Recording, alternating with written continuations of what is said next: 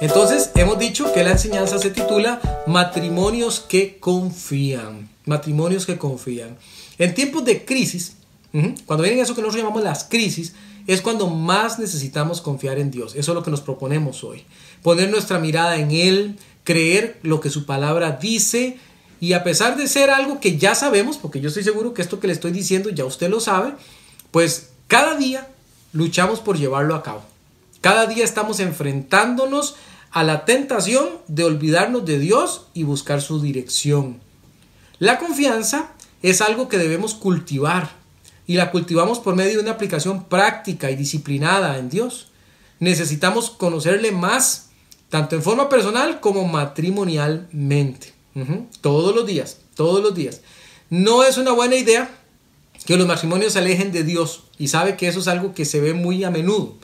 Eh, a veces de una forma pues indirecta, por ejemplo dejando de buscarlo en oración para tomar decisiones y a veces en formas muchísimo más directas, dejando de congregarse, puede ser también otro, otro ejemplo. Pero la palabra del Señor nos instruye a buscarle. Yo le voy a compartir pantalla ahorita porque quiero mostrarle una imagencita. Voy a mostrarle una imagencita y esta imagen tiene que ver un poco con algo que normalmente nos pasa y que suele ser un problema y que quiero que lo tome como una imagen que nos va a llevar a través de la enseñanza eh, también. Vamos a ver si aquí lo puedo, lo puedo, lo puedo hacer. Este, y si ocupo aquí que el host me abra la pantalla ahora sí, porque me la cerraron. Antes se podía, cuestiones de la tecnología, este, para poder compartirles. Entonces, habilítenme ahí pantalla y les voy a compartir. ¿Qué, es el sentido de la, de la, imagen? Ahora sí, gracias. ¿Qué es el sentido de la imagen? Ahí, la, ahí me imagino que la, la pueden ver, ¿sí, verdad? Eh, el sentido de la imagen es muy, muy sencillo, muy sencillo.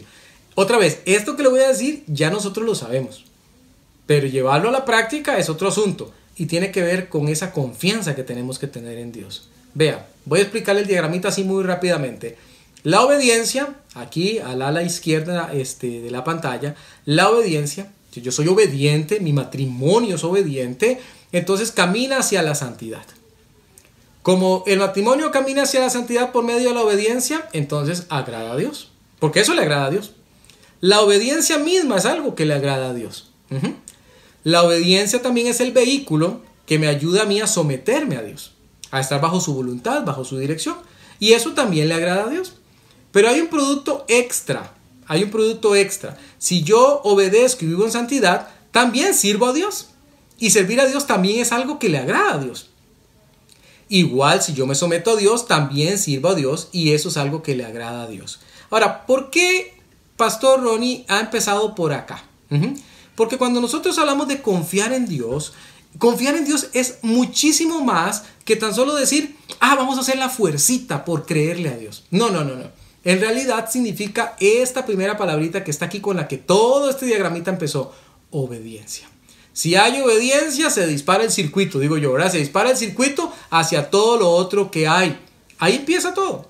Entonces, a la hora en que caminemos ahorita por la Biblia, este, me encantaría que mientras lo hacemos, usted piense, bueno, lo que el pastor al final de cuentas está diciendo es, yo tengo que ser obediente. Y lo que escucho en la palabra de Dios, llevarlo a la práctica.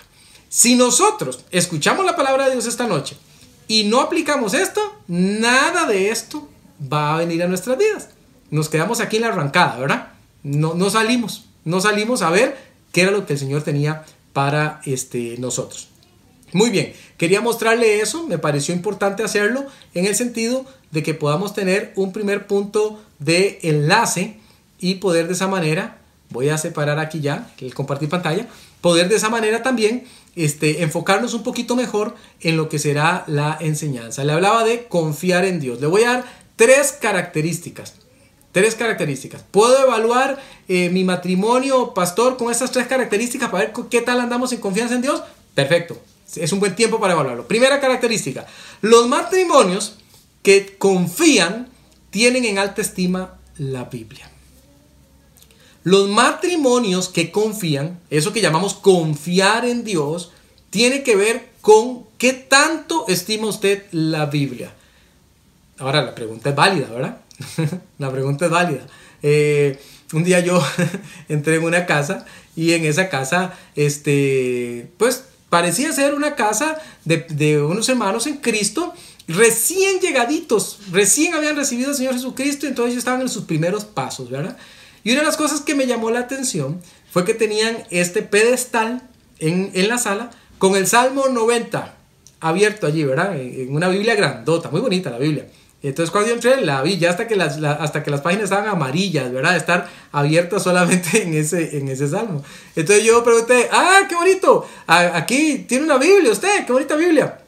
Y la persona me dijo, ahí está, pastor, protegiendo la familia. No, no, no. tener abierto Salmo 90 no protege nada. O sea, la, la idea es que la Biblia tiene que ser algo más que un libro que ponemos en algún lugar, tiene que ser un libro que ponemos en nuestro corazón.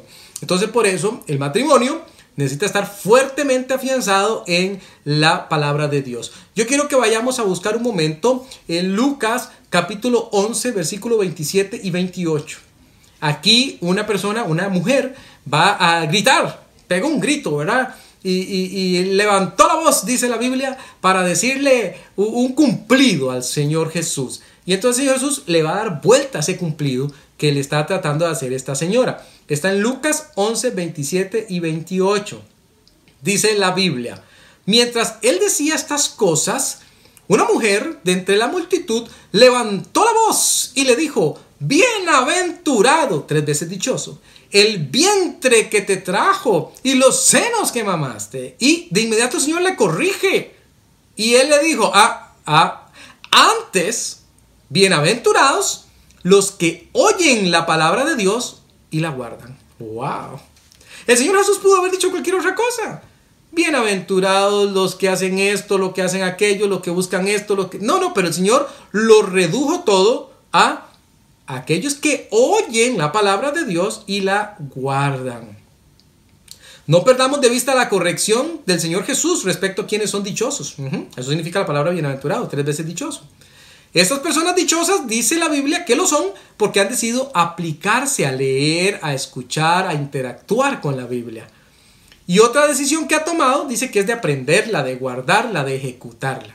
De poco sirve que uno estudie la palabra de Dios si no está dispuesto a llevarlo a la práctica. Entonces, aquí hago el paréntesis. Evaluación, evaluación. ¿A qué grupo pertenece su matrimonio? ¿Al grupo de los que tienen alta estima la Biblia? ¿O al grupo de los que no es algo tan estimado, pastor? En mi casa, la Biblia pues es la Biblia, ahí está, ¿verdad? Pero así como abrirla, como leerla todos los días, como aprender de ella, no pasa tanto. Bueno, eso tiene que cambiar. Los matrimonios que confían, los matrimonios sólidos, fuertes, que permanecen en pie cuando vienen las circunstancias difíciles, son aquellos que le dan un lugar estimable a la Biblia. ¿Dónde dice eso, pastor? ¿Hay algún lugar en la Biblia donde nos diga que eso funciona así? Claro que sí, en Salmo 119, versículo 92. Vaya ahí. Pónganle mucha atención a este versículo, porque este versículo es una joya. Es un versículo que tiene dentro de él tanto que enseñarnos, pero dice algo que normalmente nos pasa. Nos pasa a los seres humanos, nos pasa a los cristianos, nos pasa a los matrimonios, nos pasa a los papás, nos pasa a las mamás. Nos pasa. Nos afligimos, nos preocupamos, nos sentimos apesadumbrados y decimos, bueno, ¿qué hago? ¿Qué hago con esto que siento? Y aquí aparece la Biblia para darnos luz. Salmo 119, 92 dice, si tu ley, entiéndase la palabra de Dios, no hubiese sido mi delicia, qué excelente palabra, ya en mi aflicción hubiera perecido. En otras palabras, debido a que la Biblia fue mi delicia, es que no he perecido. No perdamos de vista la cláusula condicional de esta porción, porque tiene una cláusula condicional. ¿La vio al principio? Sí. Pero ese sí no es sí tildado, ¿verdad? Es sí de puntito, sí de condición. Es decir, si no hubiese sido que yo tengo en alta estima la Biblia, ya hubiera perecido. Entonces yo le puedo cambiar el orden también, ¿verdad? Yo podría decir, eh, y si más bien le quito ese sí digo, si no, más bien yo digo, dejé de lado, no estimé, no fue una cosa deliciosa tu palabra en mi vida. Lo otro también es cierto. Entonces en mi aflicción me he consumido. Me he consumido, ahí estoy. Estoy pereciendo de aflicción, de dolor, de angustia, de ansiedad, de estrés. Uy, ¿qué voy a hacer? Ahora, ¿cómo vamos a salir adelante? La pandemia, esto, lo otro, y todo es un caos. Y aquí está salmista diciéndonos, no haga eso. No haga eso. Más bien, haga de la Biblia su delicia. Y entonces va a ver los resultados. La Biblia puede ser cualquier cosa para nosotros. Puede ser un libro más, puede ser una carga, puede ser un librillo que llevo ahí los domingos, ¿verdad? Pero no, tiene que ser su delicia. Para los matrimonios que confían, tiene que convertirse en un deleite, una delicia. Y cuando así sea, entonces la aflicción no va a lograr su cometido en la vida. La aflicción no tiene cabida en la vida de aquellos que han puesto la Biblia como una cosa estimable. Salmos 18:30. Váyase para atrásito un poquito. Aquí hay otra joya de versículo. Aquí hay otra joya. ¿Puedo confiar en la Biblia, pastor? Un día yo estaba en la iglesia predicando un tema de esos álgidos, ¿verdad? Disciplina en el hogar, disciplina con los niños. Y una señora vino al final un poquito molesta conmigo por lo que yo había dicho, que no era yo, era la Biblia. Pero ella dijo algo que a mí me llamó la atención. Ella dijo, no, no, pastor, yo sé lo que usted está diciendo, pero yo he decidido hacerlo diferente. Ah, sí, en serio. Entonces, como que está diciendo, bueno, eh, la Biblia yo sé lo que dice, pero no es de confiar. Mejor lo voy a hacer como yo creo que sí es. Eh, ¿Será eso cierto? Bueno, veamos qué dice la Biblia acerca de sí misma y analicemos esto. Escuche lo que dice Salmos 18:30. En cuanto a Dios, perfecto es su camino. Pero vea lo que me interesa, lo que viene de segundo. Y acrisolada la palabra de Jehová.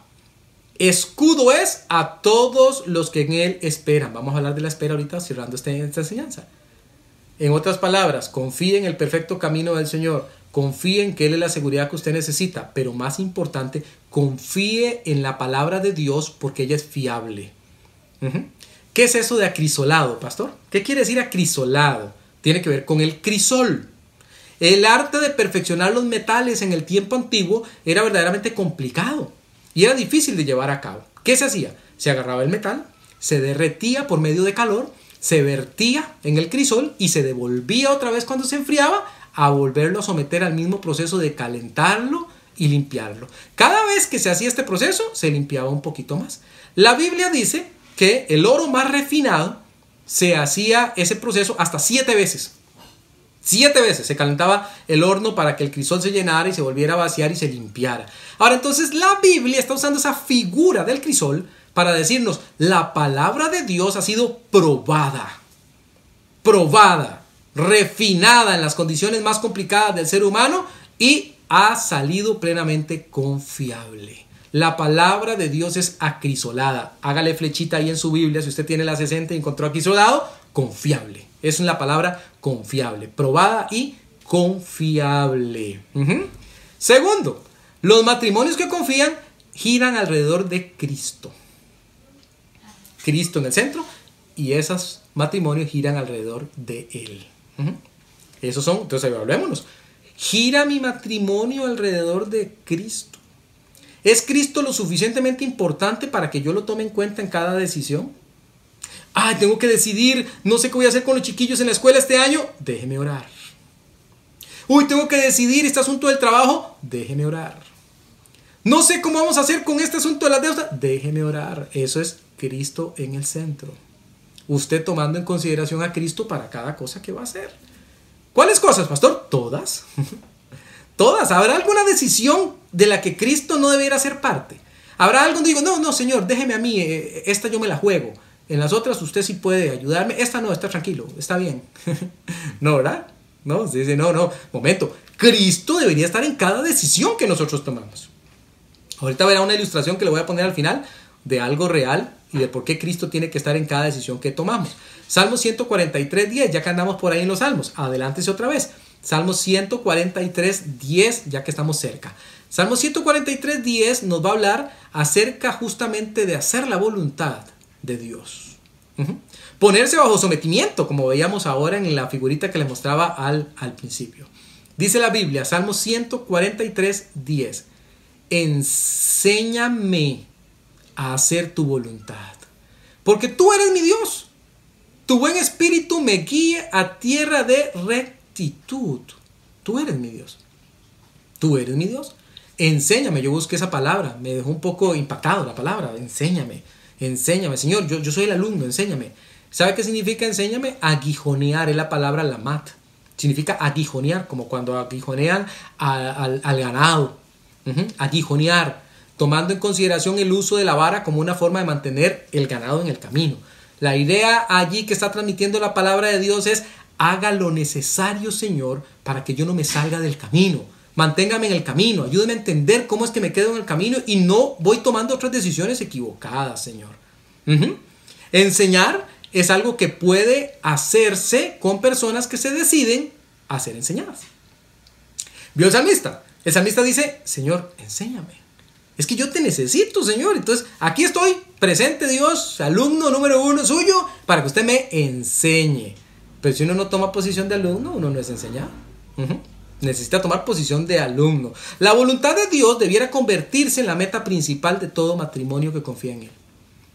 Antes de decir, ¿qué voy a hacer este año? Bueno, los planes para este año, los propósitos, los proyectos de esta familia. El primer proyecto suyo como matrimonio es, queremos hacer la voluntad de Dios. ¿Cuál es? La que Él vaya mostrando. No hay problema, pero quiero hacer lo que Él quiere que yo haga, no otra cosa. Entonces, mucho cuidado a veces con hacer planes a la ligera. Cuando nos decidimos a ser enseñados, también recibimos guía para movernos en integridad y confianza. Por eso es en tierra de rectitud. No me voy a equivocar, no voy a tomar la senda que no es, que no es.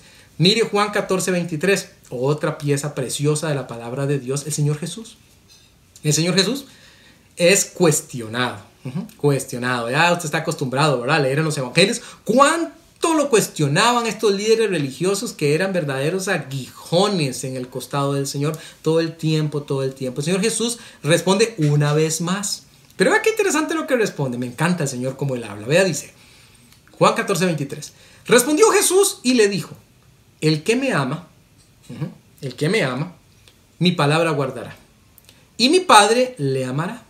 Y vendremos a él y haremos morada con Él. Me interesa mucho, haremos morada con Él.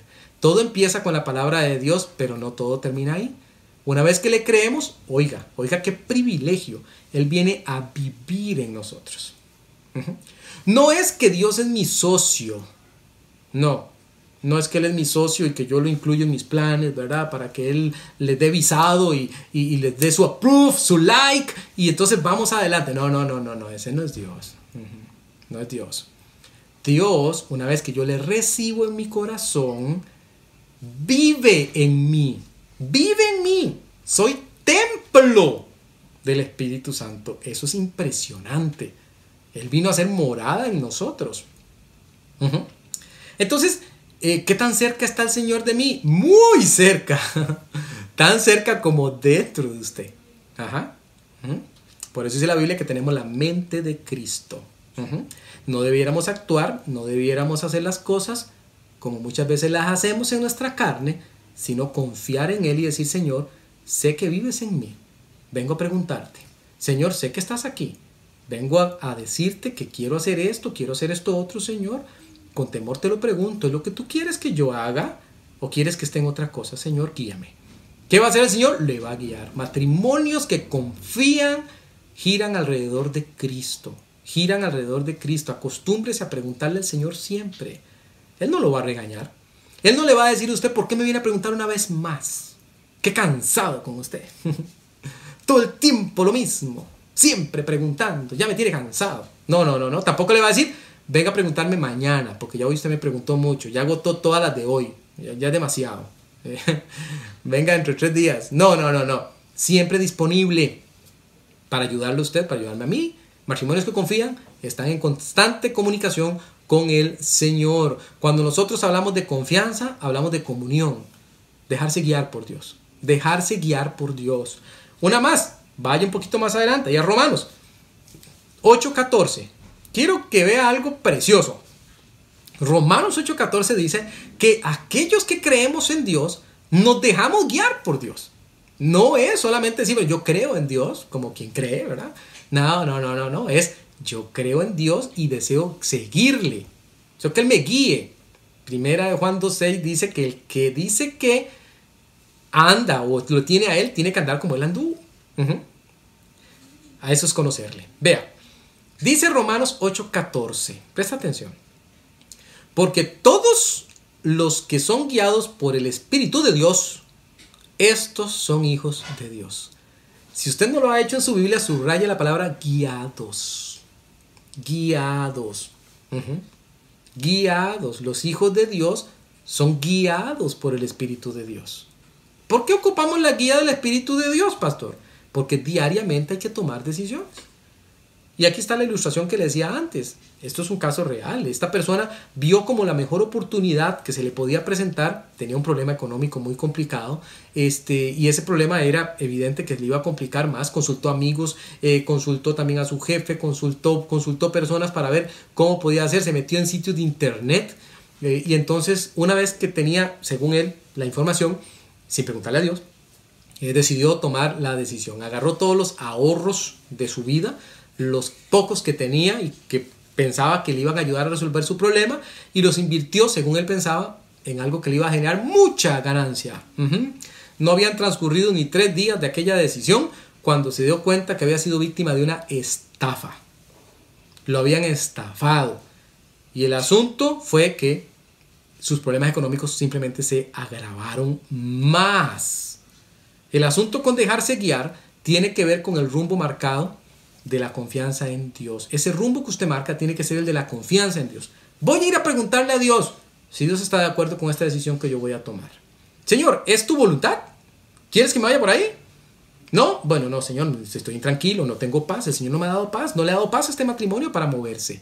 No, no, no nos movamos todavía, sigamos orando, esperemos. No, el Señor cerró de golpe las puertas de esa opción que teníamos, nos quedamos quediticos, nos quedamos quediticos, no hacemos más no hacemos más, dejemos que el Señor abra puertas y Él sea el que nos dirija. ¿Cuántos dolores de cabeza nos evitaríamos? Matrimonios que confían, saben, saben perfectamente que es necesario que se gire alrededor de Cristo. Y por último, los matrimonios que confían, bueno, hemos visto dos, ¿verdad? Los matrimonios que confían, número uno, tienen en alta estima la Biblia. El segundo que vimos fue que los matrimonios que confían giran alrededor de Cristo. Y ahora vamos con un tercero que dice que los matrimonios que confían, oiga qué interesante, saben esperar en Dios. Saben esperar en Dios. Como consejero, este, yo le puedo decir que una de las cosas que más cuesta es que la gente espere. A veces uno da un consejo, especialmente en matrimonios, y uno le dice tal vez al esposo o a la esposa, bueno, usted va a hacer esto, va a hacer A, B, C y D. Después dice, y después, después va a esperar. Eso lo vamos a hacer para abrir una oportunidad para que usted recupere su matrimonio o la situación que está presentándose, etc. Va a esperar. Y la persona eh, se queda confesando, pero ¿cómo, ¿cómo esperar? Así, esperar. Esperar significa que lo vas a hacer y te vas a sacar quedito. No vas a hacer nada más. Pero la gente se, se rasca la cabeza y dice, yo no sé si yo voy a ser capaz de esperar. No nos gusta esperar.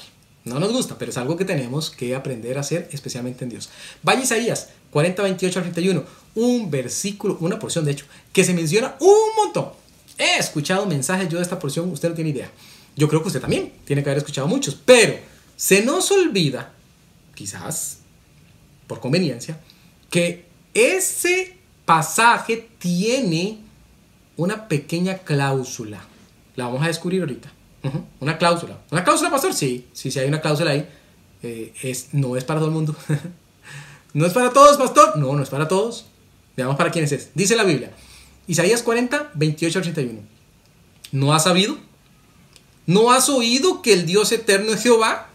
El cual creó los confines de la tierra, no desfallece, ni se fatiga con cansancio, y su entendimiento no hay quien lo alcance. Da esfuerzo al cansado y multiplica las fuerzas al que no tiene ningunas. Los muchachos se fatigan y se cansan, los jóvenes flaquean y caen, pero los que esperan a Jehová tendrán nuevas fuerzas, levantarán alas como las águilas, correrán y no se cansarán, caminarán y no se fatigarán. Nos encanta. Cuando vemos que alguien está en problema, le decimos, vea lo que dice aquí la Biblia, confíe en el Señor. Ah, ah, pero ahí está diciendo algo importante. los que esperan a Jehová. La promesa está reservada para los que esperan a Jehová. Está reservada para aquellos que tienen la capacidad dada por Dios. No podemos perder de vista la pregunta inicial. ¿No ha sabido? Porque a veces parece que algunos actuasen como si no lo supieran. Lo segundo que debemos mirar es que Dios no es como un ser humano. Él no se cansa, Él no se fatiga. Y lo tercero que tenemos que destacar es que la promesa de las fuerzas está dada solamente para los que esperan. Anímese. En medio de la crisis, ¿qué hago, pastor? Espero. En medio de las situaciones prósperas de mi matrimonio cuando todo está bien y necesito tomar decisiones acerca de la prosperidad que el Señor me ha pedido, espero. Siempre espero. Ya clamé, ya pedí, espero. ¿Qué espero? Adiós. ¿Por qué lo tengo que esperar? Porque Él tiene que darme pasa, hijo mío, haz lo que te has propuesto porque estoy contigo en este asunto. O no, quieto. También nos diga como el Salmo, estar quietos. Estar quietos. No, no es hora de moverse, es hora de quedarse quieto.